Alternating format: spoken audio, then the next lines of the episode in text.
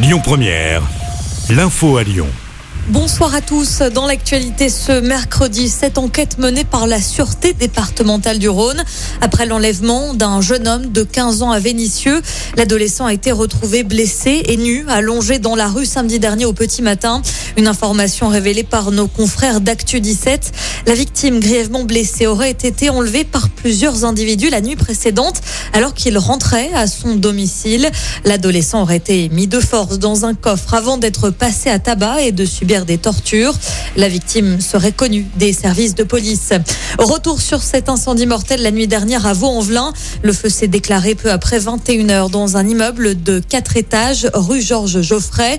Une trentaine de pompiers étaient mobilisés sur les lieux. Les secouristes ont découvert le corps sans vie d'un homme d'une quarantaine d'années dans un appartement au deuxième étage. Une enquête est en cours. Un mot sur la situation sanitaire. 4% des classes sont fermées en France, selon Jean-Michel Blanquer. Le ministre de l'Éducation était l'invité de BFM ce matin. Parmi les annonces, le gouvernement espère alléger le protocole sanitaire dans les écoles après les vacances de février. Euh, du côté des hôpitaux, on recense 30 000 malades du Covid pris en charge, une première depuis la fin de l'année 2020. Euh, pour rappel, une journée de mobilisation se prépare demain partout en France, mais aussi chez nous dans le Rhône.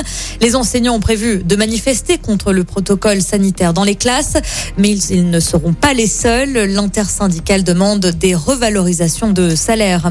On poursuit avec cette euh, affaire de maltraitance de personnes âgées dans les EHPAD Orpea. Des soupçons révélés dans un livre qui paraît aujourd'hui. Le patron du groupe vient d'être convoqué par la ministre en charge de l'autonomie. La rencontre avec Brigitte Bourguignon aura lieu la semaine prochaine. On parle emploi également avec les chiffres du chômage qui sont tombés aujourd'hui. Le nombre de demandeurs en catégorie A a baissé de 12,6% sur l'année dernière en France. La tendance se confirme également dans notre région avec une baisse de de chômeurs de 14,4% en 2021.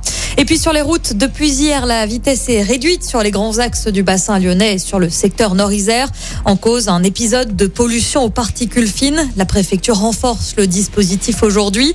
Seuls les véhicules possédant une vignette critère allant de 0 à 2 peuvent circuler aujourd'hui à Lyon, Caluire et Villeurbanne. Et puis, euh, sachez que le Citral déploie à nouveau son ticket. Il s'agit d'un ticket à prix unique, 3 euros, qui permet de voyager toute la journée sur l'ensemble du réseau TCL.